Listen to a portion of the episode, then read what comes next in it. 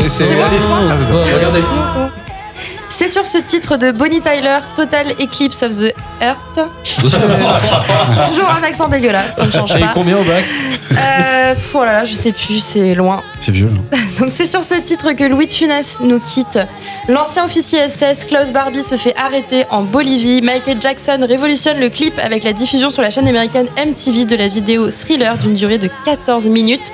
À la télé, France 3 diffuse les premiers épisodes de Inspecteur Gadget. Et en, en salle pardon, sort le nouveau film de Brian De Palma, Scarface. Nous sommes en 1983. Bienvenue dans Rewind.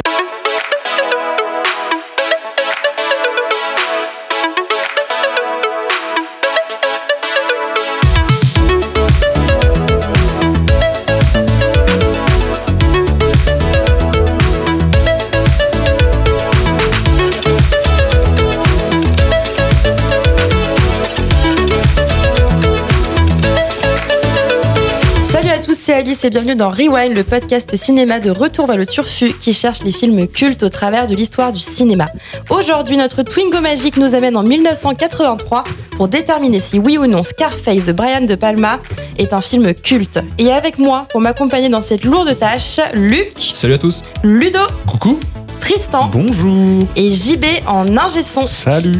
C'est parti pour Rewind numéro 35. Moi, je vais posséder ce qui me revient. Et qu'est-ce qui te revient à toi, Tony Le monde, Chico. Et tout ce qu'il y a dedans. La vie de rêve. On te dit quoi il faut penser, ou quoi écrire, quoi faire. Être le mouton tu aimes Avec le troupeau des bêtes. Ne me prends pas pour un voyou, mec. Je suis pas une pute qui vole. Je suis Monsieur Montana Tony, prisonnier politique renvoyé par Cuba. J'exige mon putain d'asile politique. Maintenant, c'est le président Jimmy Carter qui le dit. Elle va clasher ma vieille Dans ce pays, il faut d'abord faire le fric. Et quand tu as le pognon, tu as le pouvoir. Et quand tu as le pouvoir, tu as toutes les bonnes femmes.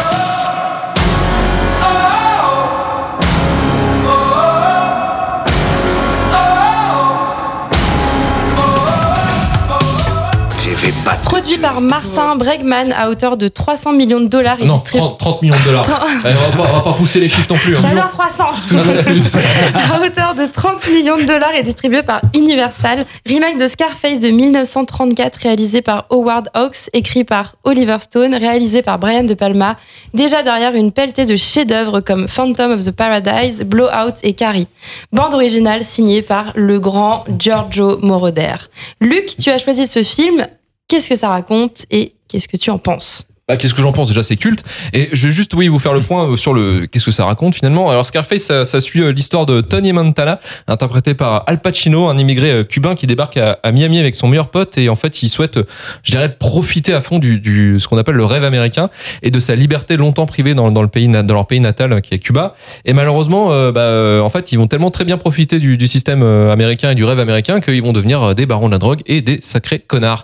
Et, euh, et voilà c'est un film en fait c'est un film qui euh, est culte pour moi parce que je trouve que c'est déjà en tant que film, c'est un excellent Rise and Fall et un excellent film de gangster, mais surtout c'est ce qu'il raconte derrière en fait. Parce que euh, le film est victime, je trouve, de la plus grande incompréhension de l'histoire de l'humanité en termes de film. Attention. Non, non, parce qu'en fait, le film euh, a longtemps été. euh, on disait que Scarface, ça faisait l'apologie du criminel, l'apologie de la violence, l'apologie du sexe, l'apologie de la drogue.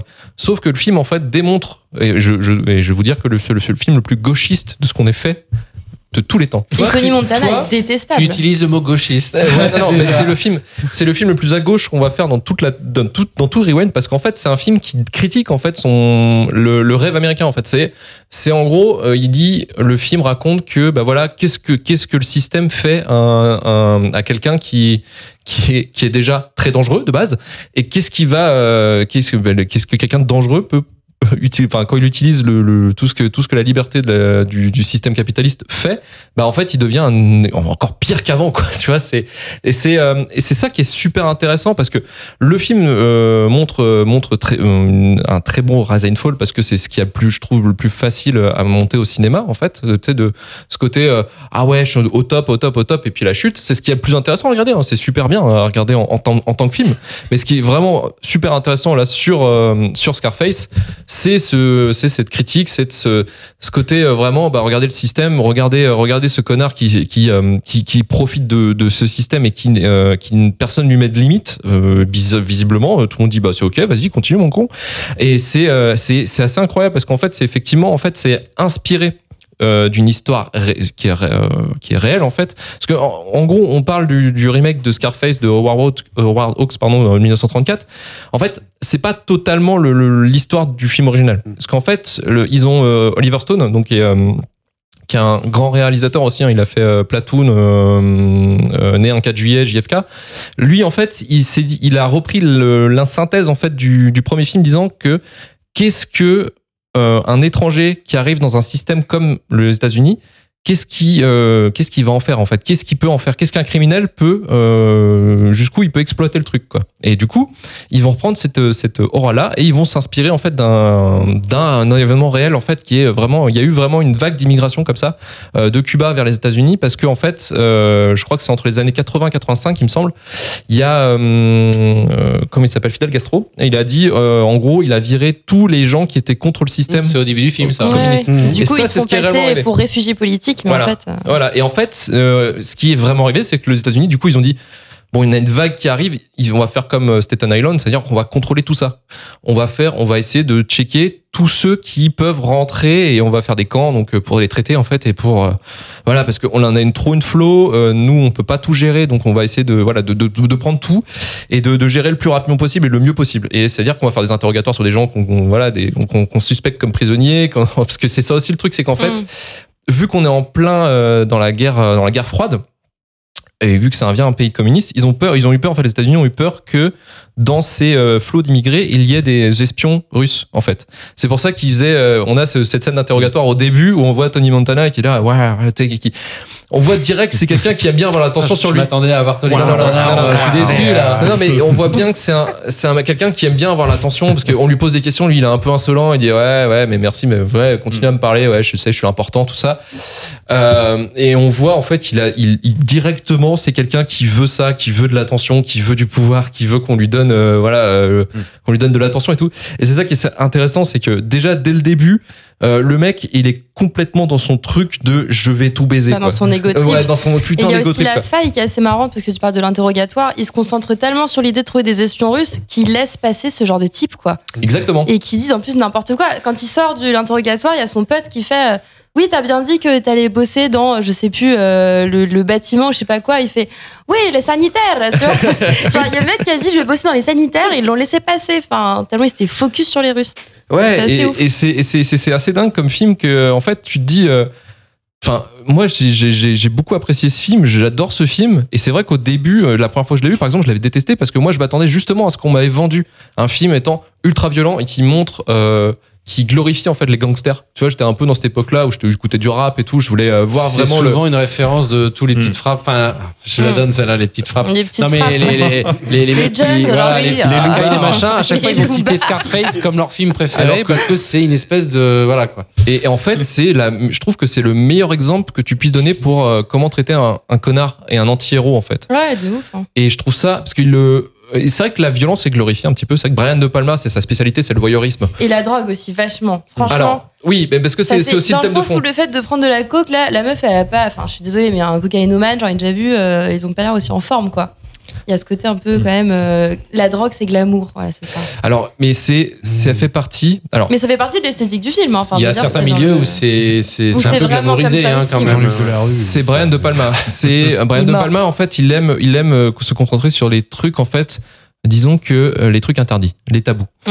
Euh, Brian De Palma, il a fait sa, sa- son, son beurre sur euh, sur des films comme ça où, par exemple, Blowout. Blowout, c'est un film avec, c'est un thriller avec John Travolta qui est un ingénieur du son comme JB. En fait, c'est comme si JB, il écoute une piste, il se dit attends, mais il y a dans cette voiture, il y a eu une explosion. Il y a eu une, en fait, il est, il- c'est l'histoire d'un mec. En fait, il va enregistrer des bruits de, des bruits d'oiseaux pour un film, et il, en fait, il, il est en train de d'être témoin d'un d'un meurtre en fait. Ah oui, il entend des trucs. Il, et dans la bande, il entend des trucs, donc du coup, il Bah, pète un fois, plomb. euh, Quand je monte l'émission, j'entends des trucs. je, je suis presque envie de les couper là, j'en peux plus là. Et donc et, euh, et c'est ça en fait, il a, il a aussi se concentrer sur, alors je sais plus, c'est Dress to Kill aussi qui était euh, un film où on voit un, un mec qui est en train de baver sur sa voisine en fait, euh, il l'observe et euh, il est en train de l'observer en train de se faire tuer en fait à poil. Mais du coup, lui, il va pas appeler les flics parce qu'il kiffe le moment. Tu vois, et c'est vraiment, c'est, vraiment le, lui, c'est le voyeurisme, son, son, son, son beurre. Et je trouve qu'en fait, il, le- ça l'exploite vraiment bien dans ce film parce que tout est glorifié, mais en même temps, tout est tellement dégueulasse. Enfin, je, la scène de la tronçonneuse dans la, dans l'hôtel. Alors, celle-là. La scène de la- Ouais, du, euh, mec, du mec qui se fait pendre par l'hélicoptère, mais t'es là, oh putain.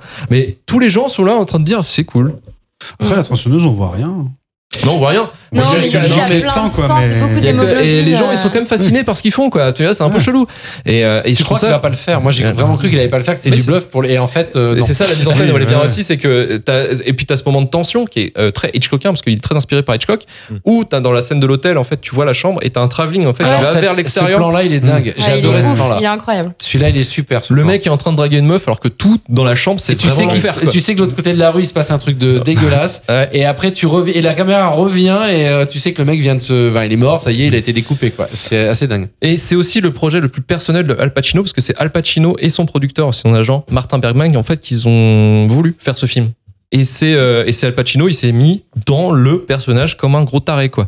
Euh, et je trouve qu'il arrive à incarner, je, pour moi, hein, Tony Montana, c'est le plus grand figure, c'est l'une des plus grandes figures du mal au cinéma. Franchement, c'est le parfait Il est sans, de toute façon, il est sans pitié. Hein. Euh, Non, bah, il a c'est le grand aucun- méchant. Et puis on le déteste, quoi. Tu sais, Oui. on pourrait euh, Ouais, être en alors, mode, on n'a pas envie c'est qu'il comme je meure, te dis, nanana, c'est- mais on le déteste. Moi, C'est comme je t'ai dit, j'avais la envie plus de grande buter, incompréhension quoi. du monde, comme on disait, c'est qu'il y a Ouais. des gens qui l'ont glorifié. Oui, je sais, mais Alors- moi je l'avais regardé une première fois avec mon cousin, je rappelle qu'il m'avait dit ah, Tony Montana, trop la classe, nanana. moi j'ai vu le film, je me suis dit mais quel, quel enculé quoi. On suit un connard qui veut baiser sa sœur en plus. Et ouais, c'est ça qui est veut encore baiser plus sa drôle. sœur, ouais. Et même quand tu vois la scène Ah du oui. resto où il commence à dire à sa femme, dire tu veux même pas me baiser, t'es qu'une sale pute, euh, vous êtes tous des enculés. Tu te fais ouais, non mais lui, Alors qu'il lui a euh, couru comment après on au début glorifier comme lui un voilà, il, en- Ouais. il lui a fait des rondes jambes comme pas possible. Mais euh, ouais, la- le, la- le rapport avec la sœur, il est euh, il est Hyper hard. glauque, ouais. Euh, D'ailleurs, alors c'est l'actrice qui joue dans Beetlejuice. euh, Oui. voilà. Oui, J'étais mais content de la retrouver, euh, mais euh, Ah bah, a- elle est a- moins transparente dans Scarface, Ah c'est clair. Beetlejuice, c'est Mais impressionnant. euh, a la- c'est glauque la relation et à la fin elle capte tout et il y a une scène qui est assez dingue où elle arrive vas-y va- bah Vas-y, bah, euh, baise-moi, quoi. baise-moi de toute façon elle a plus rien à perdre et il vient de buter son, son mari enfin à, à chaque fois de toute façon elle- sa vie a été, pourrie par son frère quoi elle a pas le droit d'être heureuse, elle a pas le droit d'avoir un mec, elle a pas le droit de tomber amoureuse, euh, il contrôle tout. euh, c'est euh, ce, ce rôle j'ai trouvé hyper intéressant. Mm. Carrément. Je savais pas si c'était sur Beetlejuice. Je sais qu'elle était dans Abyss. Euh, Marie-Elisabeth Mastrantin. Ah bah non, c'est Abyss alors, pardon. Ouais, ouais, c'est Abyss. c'est Abyss. Ah, mais c'est pas l'actrice principale dans non, Beetlejuice non, non, non, non. C'est Abyss. Ah, c'est. Jenna, Jenna Davis. euh, Oui, voilà, Ah. c'est ça. Mais elles se ressemblent un peu. Enfin, il y a Bah, un, elles ont la même coupe de voilà, cheveux, il y a un petit même peu, tête. un petit peu le même physique. L'esthétique du film, très 80, c'est Oh, euh, c'est magnifique. Enfin, je trouve Ah bah que c'est a- a une- et la musique. piscine entourée de moquettes quand même. Non, non, mais c'est très rococo, mais c'est un truc qui va traverser le temps, ça va traverser les clips de hip-hop, ça va traverser aussi la pop culture, parce qu'on aura bien sûr Miami Vice qui va s'appuyer, euh, où t'auras euh, ce côté-là aussi. Euh, T'as GTA Vice City qui est Mm. clairement une inspiration claire de, Scarface. il y a un clip de 50, euh, je crois que c'est Candy Shop, on est clairement dans le bureau Ouais, de ouais. Scarface. hein, Et euh. puis, ça les fascine, les mecs comme ça, ça Ah les ouais. fascine. C'est Ah ça oui, qui. euh, c'est- les petites frappes, quoi. les petites frappes, les blousons noirs. sans, sans trop réfléchir, sans trop réfléchir au sens de ce qui s'inspire, c'est ça qui est plus drôle. Ouais, bah, bah, ils il sont vraiment basés que sur l'esthétique. Et, euh, bien sûr, sans Scarface, on n'aurait jamais eu La Buzz. Ah, bah, grand film. Grand film, La Buzz, effectivement, avec Michael Youn, on n'aurait jamais eu La Buzz si Scarface n'avait jamais existé. Et je trouve ça déjà, j'ai envie de dire merci, Brian De Palma, merci. Oliver Stone, merci Al Pacino. À L'univers, c'est toujours nous remercier. hein. Non, et puis euh, il y a la musique de George Moroder qui est le pape de la Ah, musique bah, électro, ouais. qui est euh, l'intro. Enfin, je trouve que l'intro déjà, elle, donne le ton du film. euh, tu sais, des, des Cubains qui sont qui voient le, le drapeau américain comme étant la terre promise. Ça, je- je- et avec la musique qui est en train de dire non, ça va être la merde, les gars. Je trouve que la musique de l'intro, elle est malade, elle est complètement fou. Et il y a l'humour noir aussi qui continue en fait à, à reprendre ce message effectivement de l'American Dream. En fait, c'est vraiment de la grosse merde. Euh, en fait, à un moment donné, t'as une scène où euh, Scarface, donc enfin Tony Montana, va reprendre le contrôle de, de ce qu'il a toujours convoité. Donc il va buter le chef, il va buter tout le monde. Et il va buter, s'il va pas buter un mec, il va dire, euh, tu il, il va regarder Antonio, il va dire, tu veux un job? Euh, Oui, Tony, oui. Oui, il voilà. dit merci, Eh bien, bah, Tony. voilà, merci Tony, tu vois. Genre, euh, voilà, tu travailles, euh, sinon tu meurs, quoi. Donc, je trouve ça, euh, il y a de l'humour noir des fois dans, dans ce film qui est, qui est assez incroyable. Et voilà, enfin, un- pour, moi, déjà, Brian De Palma, c'est un des plus grands réalisateurs de tous les temps. Et puis, Scarface, c'est vraiment, je pense, le plus, c'est le plus grand film de gangster, à, enfin, à ex avec Les Affranchis.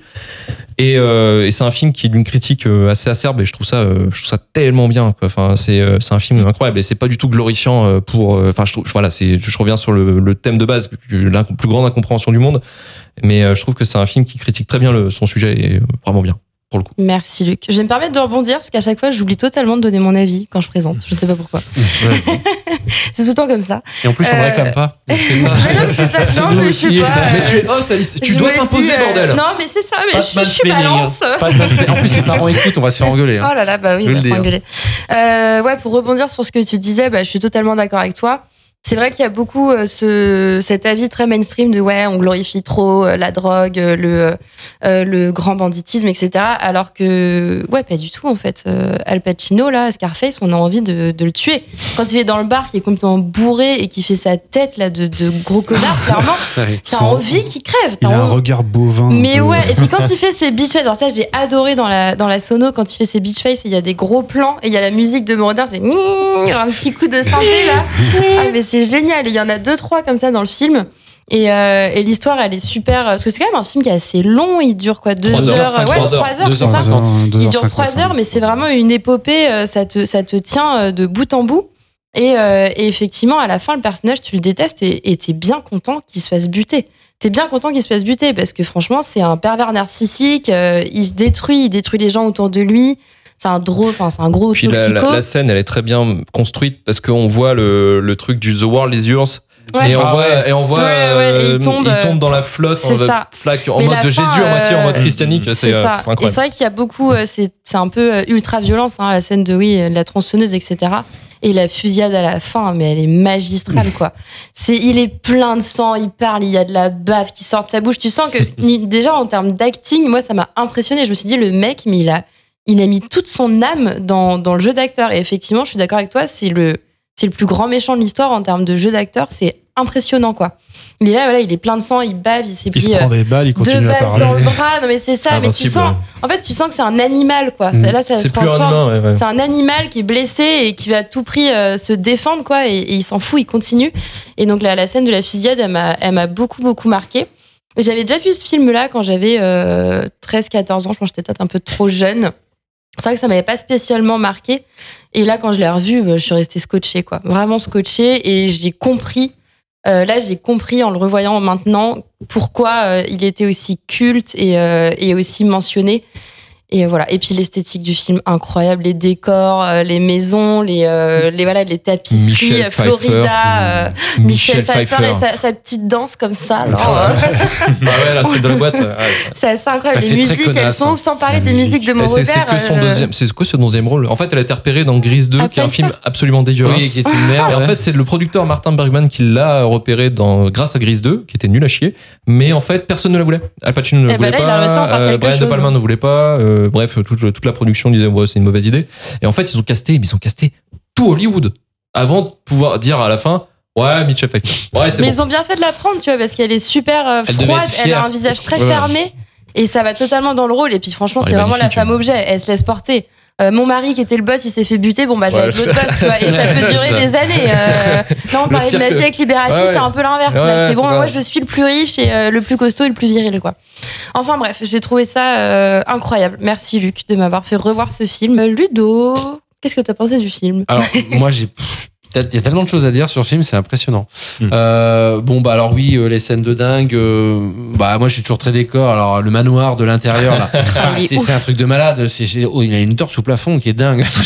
Ah, ah, des formations mais voilà, professionnelles. ah, des, ouais, ouais, des, des formations professionnelles. Bon, enfin, c'est un truc de dingue. Le- les plans, effectivement, le, le, le- mec qui se fait balancer l'hélicoptère pour se faire pendre. Je veux dire, faut, enfin, faut, faut le tourner, ça quand même. euh, Bon, euh, voilà. En tout cas, ça marche, euh, c'est efficace. Euh, même les plans dans le, quand ils sont censés être en Bolivie, Tout ça. J'ai trouvé ça intéressant. Enfin, c'est des décors de dingue. Euh, j'ai trouvé ça hyper Ah crédible. oui, déjà au niveau du décor, tu peux dire que Ouais, c'est arrête le décor. Mais moi, je suis toujours attentif à ça parce qu'il faut que ce soit crédible, quoi. Sinon, t'es pas dans le truc. Donc, j'ai trouvé ça génial.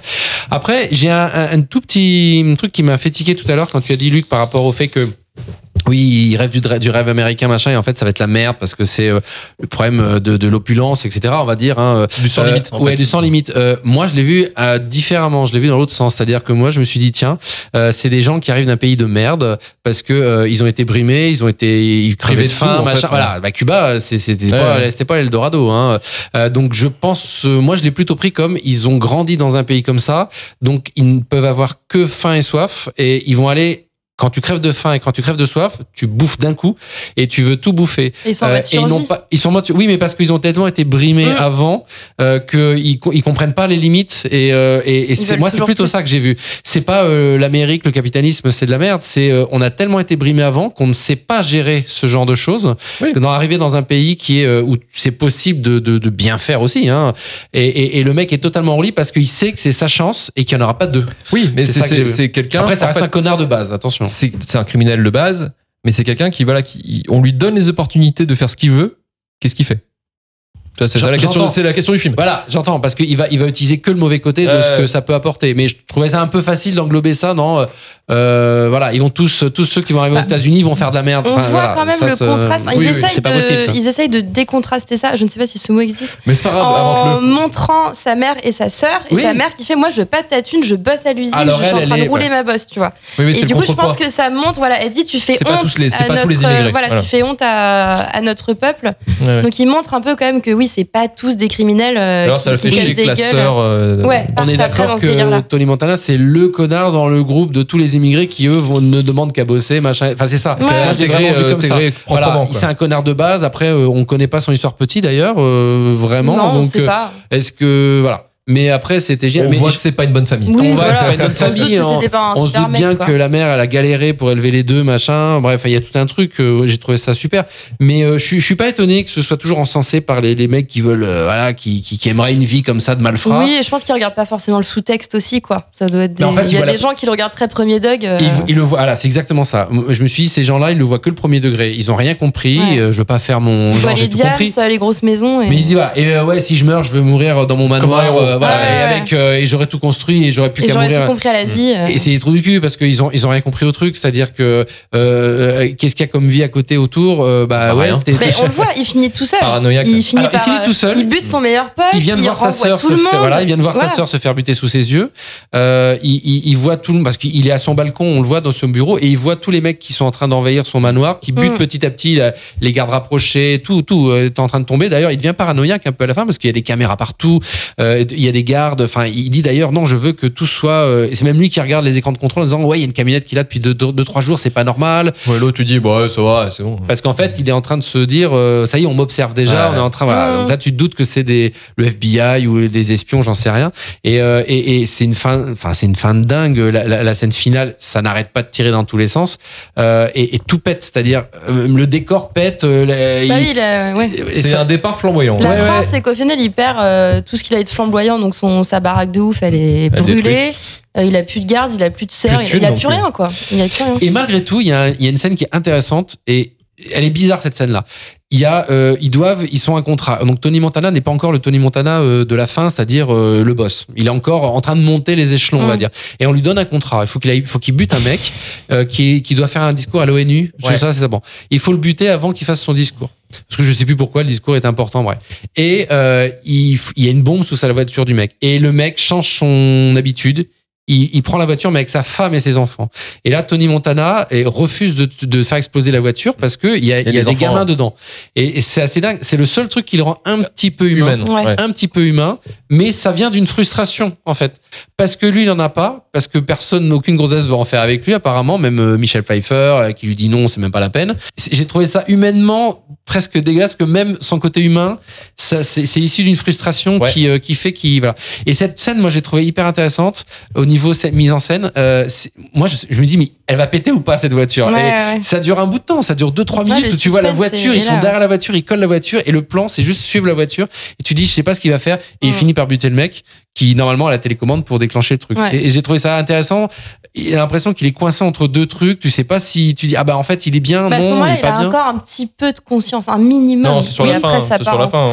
Oui, mais justement, Ouais. cette conscience-là vient uniquement d'une frustration parce que il a pas de gamin. Elle est même pas bien fondée, je sais pas comment dire. Non, Elle non, est issue d'une- il d'un par le fait qu'il y a des enfants. Voilà, elle est, elle est issue d'un mal-être, mais pas d'un véritable amour des enfants. Ouais, ouais, il en aurait, ouais. il s'en foutrait des autres, je pense. Oui, s'il aurait ses gosses à lui, quoi. Bah, je pense. C'est peut-être un peu. euh, Très bien. Bah écoute, euh, merci Ludo pour cette euh, ode au banditisme.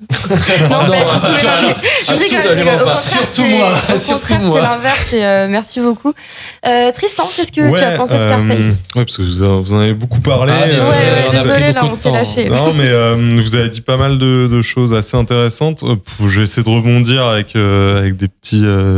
Bah, des, des, des petites choses qui diffèrent un peu. Euh, moi, je l'ai pas vu pareil euh, cette scène là justement où. euh, Avec les enfants? En fait, moi, je trouve que c'est un personnage au final euh, qui est très famille. Qui a, il a, il a ses failles aussi et il Un est. peu trop famille. Ouais, Bah, mais. quitte à vouloir baiser sa sœur, c'est comme Ouais, mais en fait, c'est. Ouais, c'est Il, il veut être ultra protecteur et c'est aussi pour ça qu'il bah, qu'il qu'il- qu'il se défonce pour euh, pour sa famille parce qu'il va vers il va vers sa mère. Moi j'ai adoré cette scène où il, retourne vers sa mère. Tu sais, il est tout penaud un peu presque.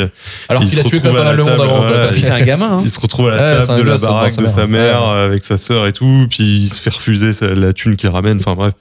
Et en fait tu sens que que c'est aussi pour ça qu'il le fait et pour mettre à l'abri aussi euh, ses proches et mais qu'à tout moment ça peut partir en vrille je pense qu'il le perso a, a vraiment un problème euh, un problème mental quoi euh, Non. clairement euh. Non, non, il est très sans esprit. Ah, enfin c'est c'est peut-être aussi lié à la drogue à la drogue qui qui prend Ah non, mais déjà, de base, on voit que c'est quelqu'un qui est très frustré de pas être au top.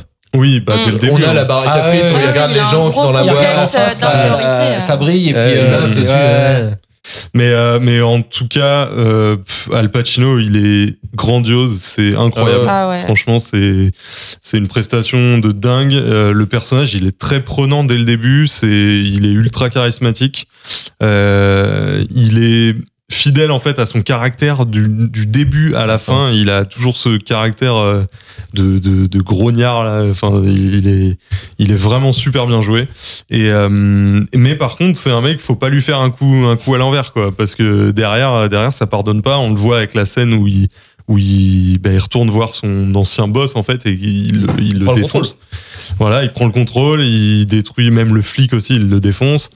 Euh, et moi ça, enfin ça c'était une scène euh, assez assez marquante. Ça fait très théâtral, ça fait très euh, drame grec un peu. Tu vois, Oui, la un façon peu dont, ça, ouais. euh, les il y a une scène où il- vengeances euh, Mm.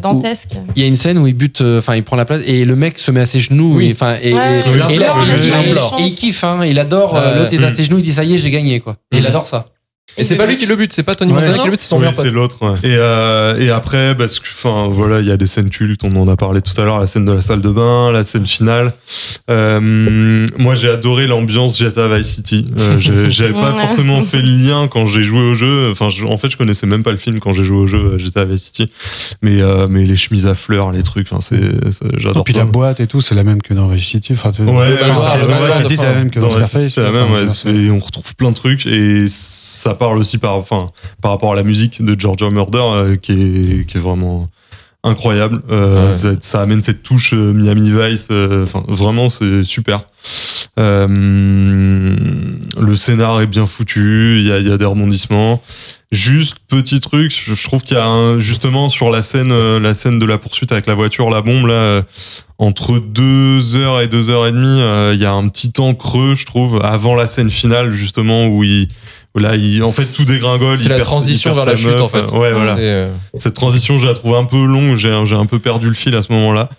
Euh, mais, mais voilà, ça montre aussi qu'il a un fond et que pour moi, c'est pas parce qu'il a pas d'enfant qu'il qui veut pas buter les enfants, c'est parce que je pense qu'il est attaché à la famille et que Mm. euh, s'en prendre à la Le famille des quoi, autres, ouais. ouais, voilà, c'est il y a un truc d'honneur de De bah, je viens buter le type, de mais ses mafioso, enfants quoi, de- d'Amérique d'Amérique du Sud quoi Mm. c'est vraiment un truc euh, un truc euh, un truc d'honneur quoi, clairement ouais. et, euh, et ouais j'ai bien, franchement j'ai adoré ce film merci Merci beaucoup Tristan et on va pouvoir passer aux notes.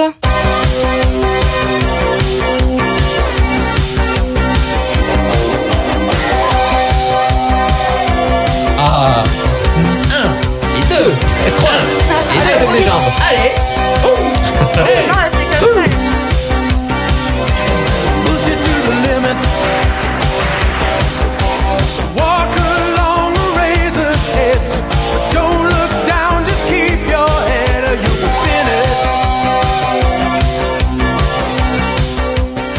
l'heure du cultomètre, euh, notre échelle pour déterminer le niveau de culte du film de cet épisode. Rappel de notre classement, le top 3 avec euh, Ah bah oui, le top 3. bah oui. Truman Show, Alien, Les Affranchis et le flop 3 avec Elf, le tout 300. nouveau 300 et pour finir la tour Montparnasse Putain, infernale. même sans le regarder, c'est bon, c'est bon, je l'ai Ah, enfin revu waouh, ce, top. Où va donc se placer Scarface Je donne la parole à Luc. Ouais, bah, ça a été un 2 sur 10, non, j'ai Entre 300, entre 300 et la tour infernale.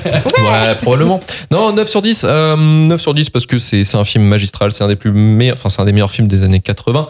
C'est un des meilleurs films de Brian De Palma. C'est un des meilleurs scénarios de Oliver Stone. Euh, et puis, c'est un film, ouais, qui est un film de, de gangster qui raconte quelque chose en plus. Parce qu'en fait, ce qui est bien, c'est qu'il a un message, le film, mais avant tout, ça reste un film. C'est ça qui est assez intéressant, c'est que euh, on a ce piège-là souvent euh, dans le cinéma où on veut faire un, On veut un trop me- justifier. un message militant, sauf qu'on oublie de faire un film. Et ça, il y a beaucoup de films qui se cassent un peu la gueule là-dessus. Et Scarface, en tout cas, lui, il arrive très bien à faire les deux. C'est-à-dire qu'on peut très bien le voir en premier degré comme un excellent rise and fall euh, criminel. Et aussi, bah, euh, si on, on veut voir au-delà, bah, on a une excellente, euh, on a un excellent sous-texte, euh, sous-texte, pardon, qui parle en fait effectivement de, euh, bah, des dérives en fait du système américain et de l'American Dream. Euh, Et de Cuba. Et de Cuba.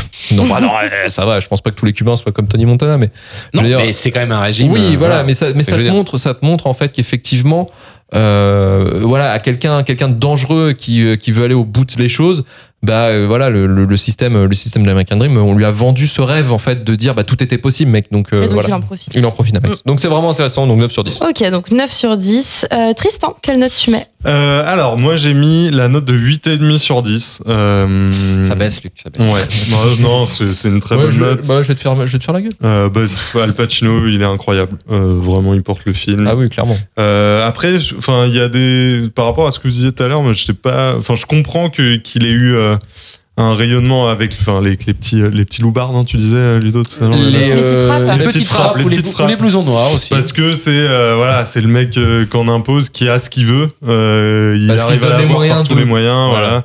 Et, euh, et genre il veut la, il, il voit la la femme, euh, la, La femme. la femme, je veux dire la, La meuf, il c'était la meuf, femme. mais à l'envers. C'est le la- verlan la- du verlan. C'est le verlan du verlan. Il voit meuf. Michel Pfeiffer descendre de l'ascenseur, il Bah, la veut, il il l'a. euh, Qui, enfin, qui dirait, enfin moi c'est pareil. Tu vois, je vois Michel Pfeiffer qui descend dans l'ascenseur, moi je brûle tout. T'as- vu la- tu l'attends. Est-ce que t'as vu ton ascenseur déjà Il y a ce côté un peu qui est très repris par les petites frappes. Maintenant, c'est en mode euh, mettre la daronne à l'abri et avoir la meuf ça du quartier, quoi. Ah, ça c'est la pub pour euh, machin, là, truc de Paris. Là. pareil. Tout pour la daronne. Ouais, tout pour la Ah, daronne. La Ah, télé. Oui, ils l'ont oui. enlevé tellement elle était. euh, C'est ça. a tellement été abusé, ouais. Mais ouais, je, du coup, je comprends que ça a eu un rayonnement par rapport à ça. euh, Sans trop comprendre le message derrière, quoi. C'est ça qui est un Mm. peu triste. Sans comprendre ça. du tout. Ouais, Ouais, il y a plein de films comme ça aussi qui sont Oui, qui sont mal, interprétés. oui. hein. Ok, donc euh, 8,5 sur 10, c'est ça? C'est ça. Pas mal. Euh, Ludo, combien tu mets Alors moi j'ai adoré. Euh, j'avais dû le voir il y a longtemps et puis peut-être par fragments. Enfin, j'étais pas, j'avais pas vraiment regardé en entier. Et là, tu me l'as pris dans la gueule, Et là, je l'ai pris dans la gueule. Euh, je me suis posé.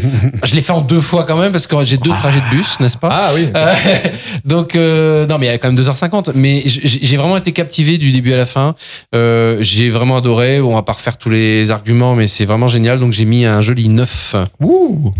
Et merci Luc pour ce choix Ouais. Et pour moi, ce sera un 9 aussi. J'ai trouvé ça, euh, pareil, on en a parlé là pendant 40 minutes, mais pff, incroyable, prenant. euh. En fait, il est à prendre dans sa globalité, il n'y a rien à dire. L'esthétique, la musique, les personnages, le jeu d'acteur, tout est superbe. Euh, donc voilà, 9 sur 10.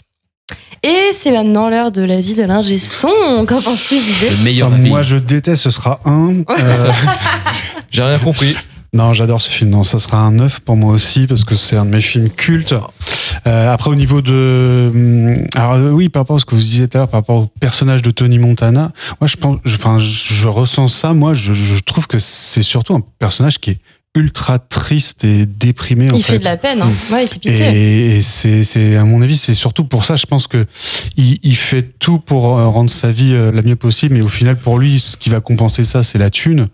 Et au final, ce qu'il aimerait avoir, c'est une famille, euh, l'amour, tout ça, ce qu'il n'arrive pas à avoir. C'est dommage qu'on Et sache du pas. coup, il fait, Ouais. il fait tout pour compenser ça avec, euh, avec Et ce surtout, qu'il il y, fait. a quoi. un, il y a un contraste dans le sens où lui, ce qu'il veut, c'est sa petite famille fidèle, sauf que plus il s'enrichit, moins il arrive à s'entourer de gens fidèles Voilà, parce que tout le monde veut son fric ou sa Ouais, drogue. ouais. Et du coup, Donc, ça euh, il est dans un combat permanent, ouais, euh, triste, ouais. Et de toute façon, il triste peut pas pécho sa sœur. Non, ça ne oui, se voilà. fait pas. C'est- ne un drame. Ah, mais il reste plus qu'elle. Euh, il c'est reste plus qu'elle. Alors bon, euh, c'est un exemple pour les Lannister. Ok, donc dire. 9 sur 10, mais ça nous fait combien Parce que là, euh, quand même, les notes, elles sont incroyables. hein. On va arriver sur un deuxième ou troisième. Euh. Il est deuxième. Ah. Il est euh, deuxième. et il est top 2, top 2, juste derrière The Truman Show et juste au-dessus d'Alien. Il a 8,9. Ah, il a poussé Alien. Hein. Il a poussé. Ouais, il a poussé Ah, Alien qui c'est qui l'a poussé dehors hein? LOL Hein Ah merde Ça, c'est une vraie question en fait. ça reste Hippolito, là. C'est une vraie question Non, il a poussé les affranchis du top 3. Les affranchis. Ah, on reste Ah, dans des ah, thèmes euh, similaires quand même. Ça dégage.